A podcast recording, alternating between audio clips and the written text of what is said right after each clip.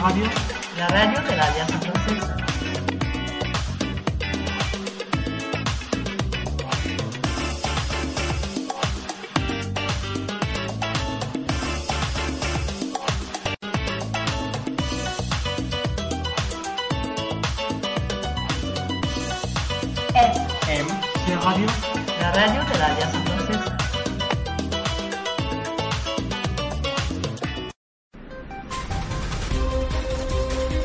Primero tu salud Iniciamos. con Rafael Palacios.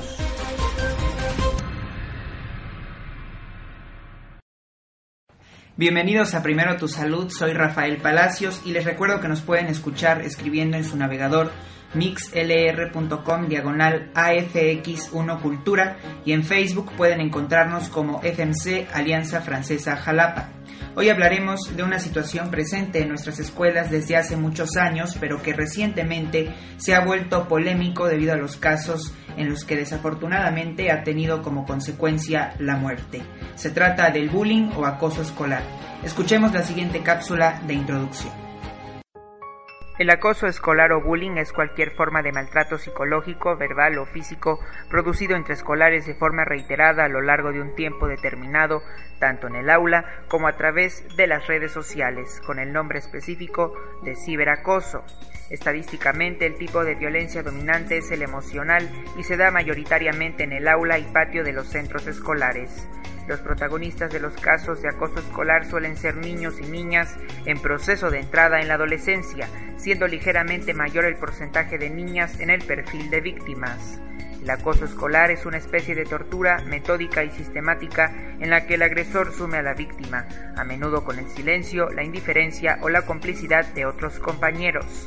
En algunos casos, la dureza de la situación puede acarrear pensamientos sobre el suicidio o incluso su materialización, consecuencias propias del hostigamiento hacia las personas sin límite de edad. Suelen ser más proclives al acoso escolar aquellos niños que poseen diversidad funcional, entre las cuales se pueden contar el síndrome de Down, el autismo, el síndrome de Asperger, entre otros. El psicólogo Dan Oulius es el primer estudioso del tema y como tal comienza a preocuparse de la violencia escolar en su país, Noruega, en 1973 y se vuelca a partir de 1982 en el estudio del tema a raíz del suicidio de tres jóvenes en ese año. En Europa se estaba trabajando ya en los países nórdicos, también en Inglaterra, en donde desde hace mucho existen tribunales escolares creados en el Reino Unido. Allí existe desde 1989 una línea directa a la que acuden aquellos que quieran consejos sobre situaciones de acoso escolar. En España no hay estudios oficiales hasta uno realizado por el defensor del menor de 1999. Muchos países en Europa están tomando medidas en torno a este problema que también es parte de la salud mediante una de sus ramas, la psicología. En México y el mundo recientemente se vienen realizando múltiples estudios al respecto. Hace poco, y de acuerdo a un estudio, nuestro país ocupa el poco honroso primer lugar internacional en casos de bullying en educación básica. Los invito a continuar con nosotros después de esta pausa, no sin antes recordarles que nos pueden encontrar en Facebook como FMC Alianza Francesa Jalapa. También los invito a seguirme en mi Twitter, arroba Palacios AB. Estamos en Primero Tu Salud. El cuidado está en tus manos. Regresamos. Usted está escuchando Primero tu salud con Rafael Palacios. En un momento regresamos. ¿Sabías que el bloqueo social dentro del bullying agrupa acciones que buscan el aislamiento y marginación? ¿Sabías que el hostigamiento agrupa aquellas conductas de acoso escolar que consisten en acciones de acoso psicológico que manifiestan desprecio, falta de respeto y desconsideración?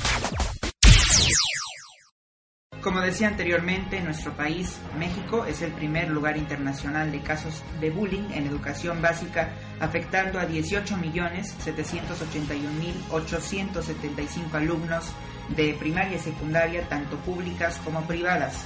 Ello de acuerdo con un estudio de la Organización para la Cooperación y el Desarrollo Económico, la OCDE. El análisis efectuado por la OCDE entre los países miembros reporta que el 40.2% de los estudiantes declaró haber sido víctima de acoso, 25.35% dijo haber recibido insultos y amenazas, 17% ha sido golpeado y 44.4% dijo haber atravesado por algún episodio de violencia verbal, psicológica, física y ahora a través de las redes sociales. El bullying se ha convertido en un severo problema ya que conforme a la Comisión Nacional de Derechos Humanos, el número de menores afectados aumentó en los últimos dos años el 10%, al grado de que 7 de cada 10 niños han sido víctimas de violencia. Ahora recibo en Primero Tu Salud a la psicóloga Lucero García Espinosa, especializada en psicoterapia por la Universidad Veracruzana, tanatóloga, sexóloga educativa y clínica. Bienvenida a Primero Tu Salud, psicóloga García Espinosa. Muchas gracias, aquí estamos con mucho gusto. Vamos a comenzar platicando qué causas pueden llevar a un joven a ser el acosador o el buleador. Sí, generalmente el entorno familiar tiene mucho que ver ya que en él hay muchas veces una mala comunicación entre los miembros de la familia o puede haber también una baja afectividad entre ellos, pocas muestras de empatía o de esta capacidad para ponernos en el lugar de otros, pudiera haber alguna cierta insensibilidad a, a la otra persona y entonces por ello a veces tienden a pues a recurrir a hacer daño y no darse cuenta de los efectos que este causa. Claro. Los buleadores o acosadores, ¿qué clase de atención deben recibir en materia psicológica? Se recomienda mucho una psicoterapia. Si puede ser una psicoterapia individual estaría muy bien para llevar el manejo de sus emociones, que tiene mucho que ver con esta conducta de maltrato psicológico y físico incluso. Entonces, hablar de manejo de emociones en psicoterapia, también una sensibilización a través de pertenecer a algún grupo, un grupo de ayuda mutua, un grupo en donde eh, haya forma de que participe sus sentimientos y sobre todo que aprenda estrategias de canalización de sus emociones. Y, también aprenda a socializar, ¿no? Más amenamente y no violentamente como en este tipo de casos. Exacto, algunas estrategias de convivencia eh, sería muy importante para ellos también. En el caso de las víctimas, que también lo son los jóvenes en las escuelas, ¿qué causas pueden llevar a un joven a ser la víctima? En el otro lado. Del otro lado sería, de entrada, obviamente una baja autoestima, puede haber mucha inseguridad en el chico y es por, o chica, y es por ello que puede llegar a, permitir que se invada ese espacio ya eh, psicológico. También puede haber un temor a sentirse rechazado, obviamente también temor a las represalias o puede que incluso se sienta o sea tal cual amenazado por la persona que lo esté maltratando tal cual. Y eso lo lleve a callar este problema, ¿no? Una situación de bullying que es muy, muy delicada. ¿Qué medidas deben tomar los padres de familia, los maestros también, cuando se presenta un caso de este tipo? En, cuando están en casa hablando con los hijos y se dan cuenta de que hay un caso de este tipo, ¿qué medidas se debe de tomar? Digo, de entrada muy importante la confianza, brindar confianza para que el chico o la chica hablen y expliquen tal cual lo que está sufriendo, lo que está padeciendo, tal vez desde cuándo, cómo comenzó y sobre todo, bueno, qué los lleva a decidir no digamos, no acusar, en este caso, no platicar de este problema. Si brindamos confianza, el chico o chica se va a abrir y va a describir el problema y no regañar, no decirle, pues tú tienes la culpa, ¿por qué no nos dijiste? No reclamos, no castigos, no regaños, porque si no, de hecho, estamos continuando. Se pierde la confianza del hijo a los padres, la comunicación. Y se sigue maltratando. Entonces, obviamente, eso para la siguiente ocasión, obviamente ya no va a tener justamente la confianza para hablar al respecto. Sí, el diálogo y algo muy importante que se puede tomar es la psicoterapia familiar. Es algo muy recomendable. Lo ideal, finalmente, si hay una persona que permite este tipo de, maltrato, eh, puede ser también porque viene de un entorno en donde poco se habla o las formas de comunicación tal vez no son las, como las más saludables o también hay violencia en la familia, ¿no? Como en el caso del boleador. Así es. También, este hay una causa de esa violencia y precisamente es la violencia quizá entre los padres, etcétera, ¿no? Sí, también puede darse el caso, la violencia se repite generalmente. Sí, muy muy fuerte lo que ocurre. Otra pregunta muy pero muy importante, ¿cómo prevenir el bullying, qué debemos hacer si no se presenta el bullying, qué debemos explicar a los hijos, también eh, no incitar la violencia, ¿no? Claro, por supuesto. Mira, son muchos elementos. Eh, de entrada, informarse, pero con personas capacitadas del tema, ¿no? O sea, no, no cualquier persona, sino son importantes los profesionales que conozcan al respecto, llámese psicólogos, llámese pedagogos, llámese profesores, llámese médicos, que sepan respecto al tema. E informarse también, sensibilizarse para aprender tanto a manejar otras estrategias de comunicación y de interacción y también para identificar los síntomas si es que esta se da. Otro, otro elemento importante para prevenirlo de entrada es observar cómo se comunican en general sus hijos, cómo es la comunicación, cómo es la interacción, si, es, si mi hijo o mi estudiante lo observo demasiado introvertido, demasiado tímido, o sea, ya no dentro del rango estándar, entonces puede que esté padeciendo algo o que está muy propenso a, sufrir algún tipo de violencia de bullying en este caso. La comunicación familiar es importante, es, importante brindar la confianza y otro punto importantísimo es educar en valores. Y esto va mucho lo que comentas, es decir, una cosa es que yo te diga sé honesto y otra cosa es que tú me veas diciendo mentiras, como hijo o como estudiante. Claro. Entonces es importante el ejemplo, arrastra todo. Sí, en casos de, de violencia, ¿no? He escuchado eh, testimonios de padres que les dicen a sus hijos, defiéndete, ¿También? utilizando la violencia, ¿no? Defiéndete, responde al golpe. Y muchos, en muchos casos esto es empeorar la situación. Claro, pero además la violencia es, aparte de que es un ciclo, es gradual. Entonces, defenderse, entre comillas, con más violencia, ¿qué estamos generando?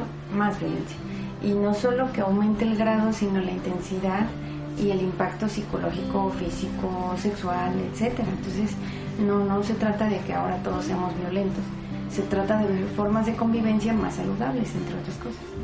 Finalmente, yo quiero pedirle un mensaje, un llamado para nuestro auditorio para atender este problema con los profesionales en psicología, con los médicos también, que remitan en muchos casos al psicólogo por favor, si nos pudiera dar ese mensaje. Eh, muy importante es la comunicación en la familia, dar la confianza al ambiente que favorezca hablar de los sentimientos. Desde una pregunta básica, por ejemplo, con los hijos es ¿cómo te fue en la escuela? O en el estudiante, oye, ¿cómo te sientes en tu grupo? ¿Cómo estás con tus amigos, tus compañeros? Escucharlos, dialogar sobre todo. Y también, por ejemplo, en casa, muy, muy importante brindar amor, brindar apoyo incondicional es, pase lo que pase, tú sabes que yo siempre voy a estar aquí. Entonces, si brindamos ese tipo de apoyo, de actos de amor, desde, desde el saludo, cómo te fue, todo eso, favorece mucho a prevenir o ya en un momento dado, pues atender el bullying. Y algo muy importante que sí quisiera comentar, muchas veces se dirigen los programas hacia, hacia solamente prevenir el bullying y que identifiquemos los síntomas del bullying. Pero ¿quién atiende al acosador?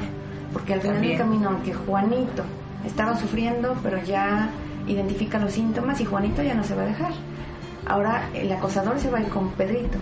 Y entonces sale exactamente lo mismo, solo se está cambiando de víctima. Se trata también de dirigir programas a quienes están violentando, quien genera ese bullying, ¿qué está haciendo para canalizar? También atender a él. Atender tanto al bulleador como a la víctima. A la víctima, claro, porque si no, solo tapamos un, un hoyito, pero al final del camino la otra persona, el acosador, sigue generando violencia. Entonces, ¿qué formas le estamos dando a él o ella para canalizar sus emociones, su ira, su coraje puede ser, y atender favorablemente esta, esta conducta? Muchas gracias, doctora García Espinosa, por estar en Primero Tu Salud. muchas gracias a ti por la invitación. Hacemos una pausa, regresamos después de este corte. Usted está escuchando Primero tu salud con Rafael Palacios. En un momento regresamos. ¿Sabías que investigaciones del Instituto Politécnico Nacional y de la Universidad Nacional Autónoma de México detallan que de los 26.012.816 estudiantes de los niveles preescolar, primaria y secundaria, entre el 60 y el 70% ha sufrido bullying?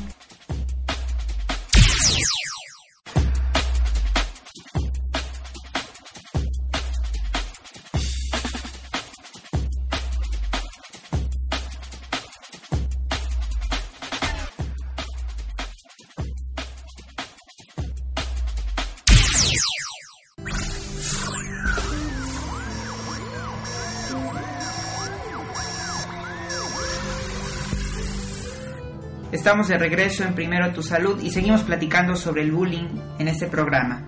A continuación recibo por segunda ocasión al doctor Antonio Cruz Soto. Él es médico cirujano por la Universidad Nacional Autónoma de México, doctorado en Medicina Interna por el ISTE, profesor de Fisiología Médica en la Facultad de Medicina de la UNAM, profesor de Anatomía y Fisiología en la Facultad de Medicina de la Universidad Veracruzana, profesor de la Escuela de Bachilleres, Constitución de 1917 diurna, de la cual es fundador, y también es autor de obras como Fisiología General, Fisiología Humana y Médica, temas selectos de Ciencias de la Salud, tomos 1 y 2, así como la bioética en la sociedad mexicana, conferencista y ponente en múltiples congresos de medicina a nivel nacional e internacional y alumno de francés en la Alianza Francesa Jalapa. Bienvenido nuevamente, doctor, a este nuestro segundo programa.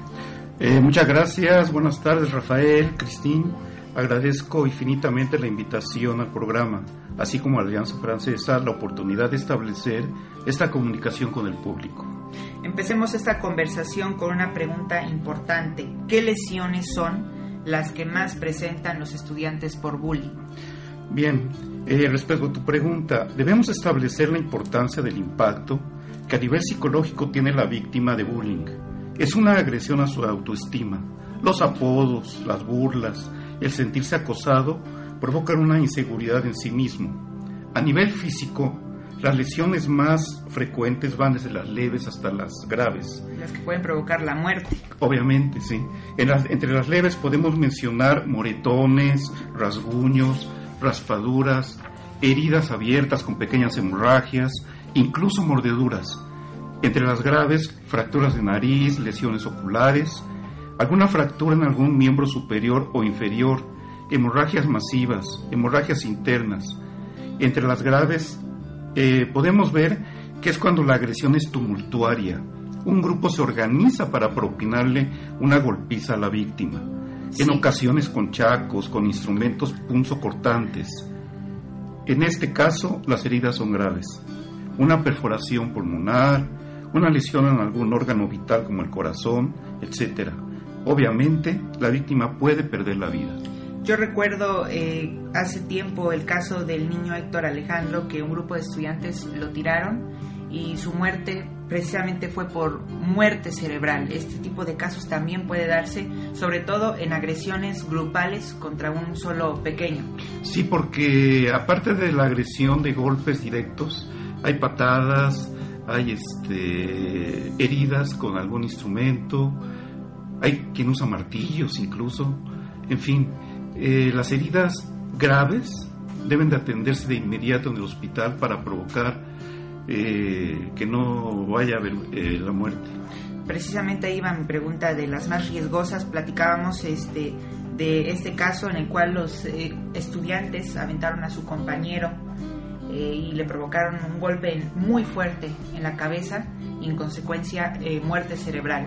Eh, ¿Puede un médico distinguir entre una lesión provocada por bullying y una que aparentemente fue por una caída, un accidente? Porque luego los, los pequeños, los jóvenes, tienen miedo de decir que son bulleados, que son acosados y dicen que se cayeron, dicen que tuvieron otro tipo de lesiones. Bien, es posible, aunque a veces se puede dificultar. El primer punto sería conocer los antecedentes.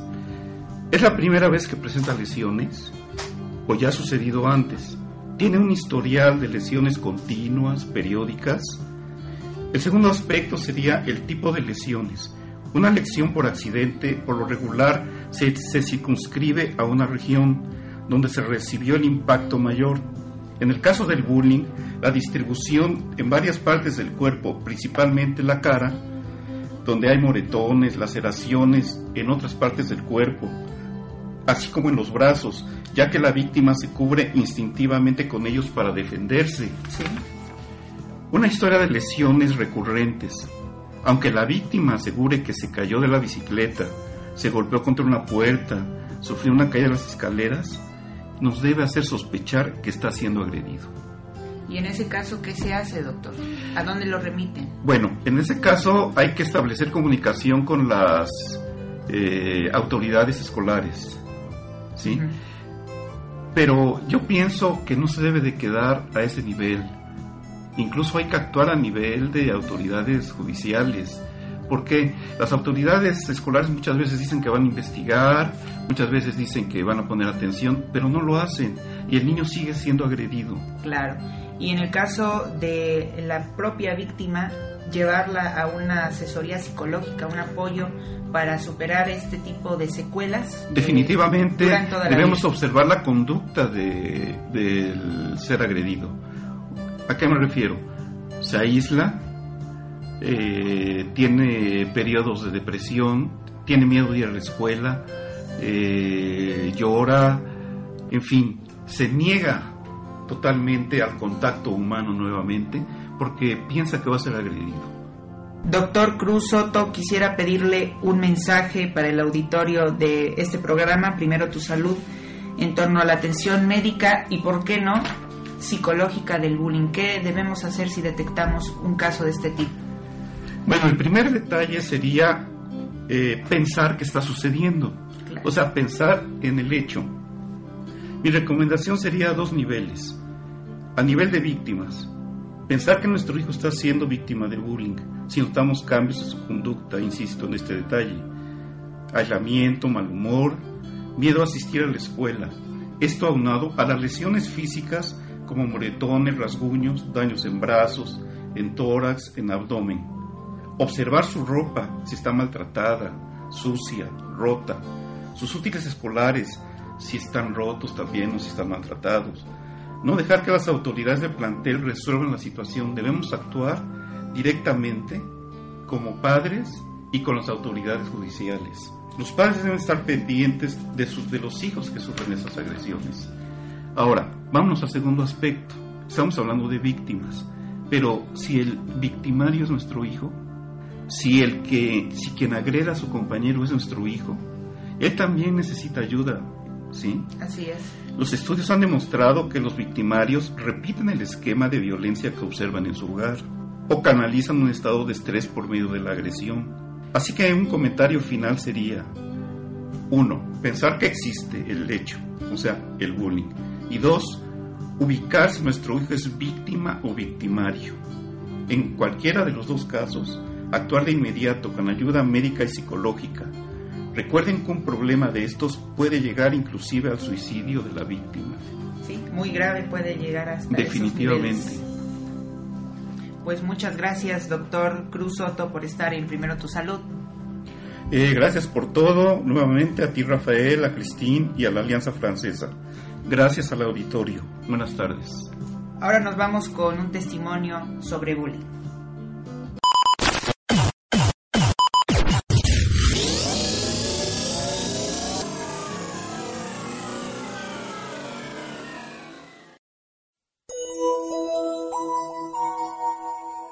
Recibimos a un joven que fue víctima de bullying y compartirá su testimonio. Buenas tardes, ¿te puedes presentar a nuestros radioescuchas y platicarnos de cómo has vivido el bullying?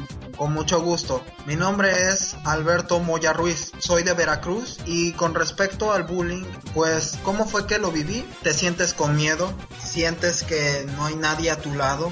Te sientes como, como si fueras la única estrella de todo el cielo, porque, porque solamente puedes ver oscuridad si es que te pasa. En mi caso, pues tengo una buena familia, no somos disfuncionales. En otras palabras, sientes que no te entienden de la manera en que quisieras ser entendido. ¿Cómo te afectó directamente? ¿Cómo te sentiste? ¿Apartado del grupo? ¿Rechazado? Bueno, me sentí apartado, me sentí rechazado e ignorado. Esas me parece que son las tres maneras que puede uno hacer el bullying, al menos en una escuela sin ser bullying virtual. De la manera en la que pude soportarlo, pues fue difícil. Se requiere de mucha fuerza de voluntad para anteponerte a las cosas que te están pasando. No tienes el valor para decir que paren, pero tampoco quieres que te molesten. Entonces llegas como en un punto, estás en una situación en la que solamente te preocupa pues esconderte y vivir.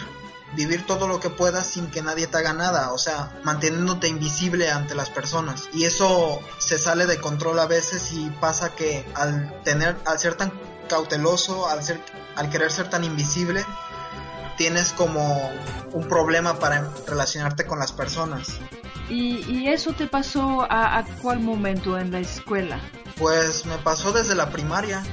Eh, en la primaria es donde recuerdo al primer bully o bravucón que tuve. Me molestó por mucho tiempo hasta que reventé y me regañaron a mí por eso y a él casi no le hicieron nada. Después fue en la secundaria donde tuve otros otras personas que me intimidaban, que me que me empujaban y me doblaban del brazo, un punto casi hasta romperlo. Ay, qué horror. Sí. ¿Se supera? Yo pienso que sí, pero tiene que ser con el tiempo y tienes que tener pues al menos una razón para poder continuar sin, sin deprimirte ni caerte cada, a cada momento. Incluso hasta este momento que ya pasaron muchos años, yo todavía me sigo sintiendo como marcado por este tipo de cosas y todavía no logro adaptarme muy bien a la vida sin que, sin que tenga que ser cauteloso, sin que tenga que, que esconderme y huir huir de todo. En el caso, ¿has pensado hacerte ayudar a superar eso con un psicólogo? Sí, sí asistí con algunos, con algunos terapeutas y pues todos decían que solamente era cuestión de ser, o sea, de que yo no quería enfrentarme a ellos y tampoco me quería agarrar a golpes con alguno. Mis padres también me, me quisieron aconsejarme, yo no les compartía nada de esto porque no quería que se preocuparan pues lo hice siempre caminando solo. Para concluir, Alberto, mm, tú como persona que sufrió el bullying, ¿qué puedes decir a los jóvenes? ¿Qué sería tu consejo y así evitar ser víctima? Yo quisiera ayudarlos. En el futuro tal vez haga una campaña contra el bullying. Me gustaría hacer eso. Pues que busquen ayuda, que sus padres están ahí o si no que vayan con alguien de su confianza y les digan porque no se puede vivir así. Vivir intimidado toda tu vida no es vida. Para eso mejor solo quítatela. Mi consejo más grande es de que soporten, de que sean fuertes y de que nunca dejen que nadie les diga que no pueden realizar lo que desean. Es lo único que puedo recomendar ahora. Muy bien, pues te agradecemos de compartir este mensaje y tu testimonio muy fuerte. Te agradecemos Alberto. Muchísimas gracias. Hasta luego. Adiós, Chris.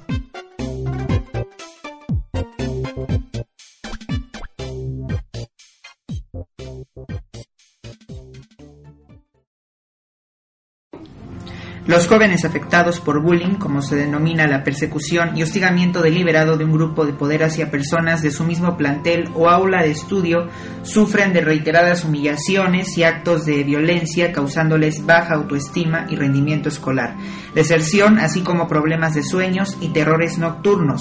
Muchos dejan de comer, bajan de peso, están ansiosos todo el tiempo e irritables. Padecen lesiones que llegan en ciertos casos a ser mortales, presentan severos conflictos emocionales y depresión que en muchos casos los lleva al suicidio.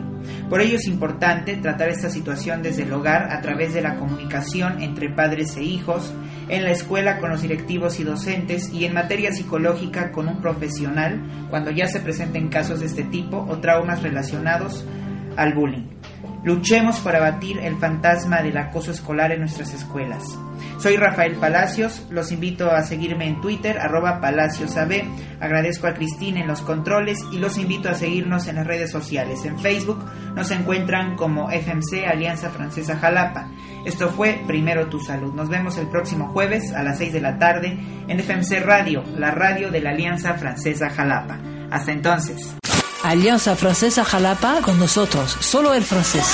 Estamos en Juan Álvarez 21, zona centro, Jalapa, Veracruz. Más informes a los teléfonos 817-4330 y 841-1310. Visita alianzafrancesajalapa.edu.mx. Dale me gusta a nuestra fanpage Alianza Francesa Jalapa o síguenos en Twitter AF Jalapa. Alianza Francesa Jalapa, una experiencia única que te llevará lejos. Radio, la radio de la Alianza Francesa.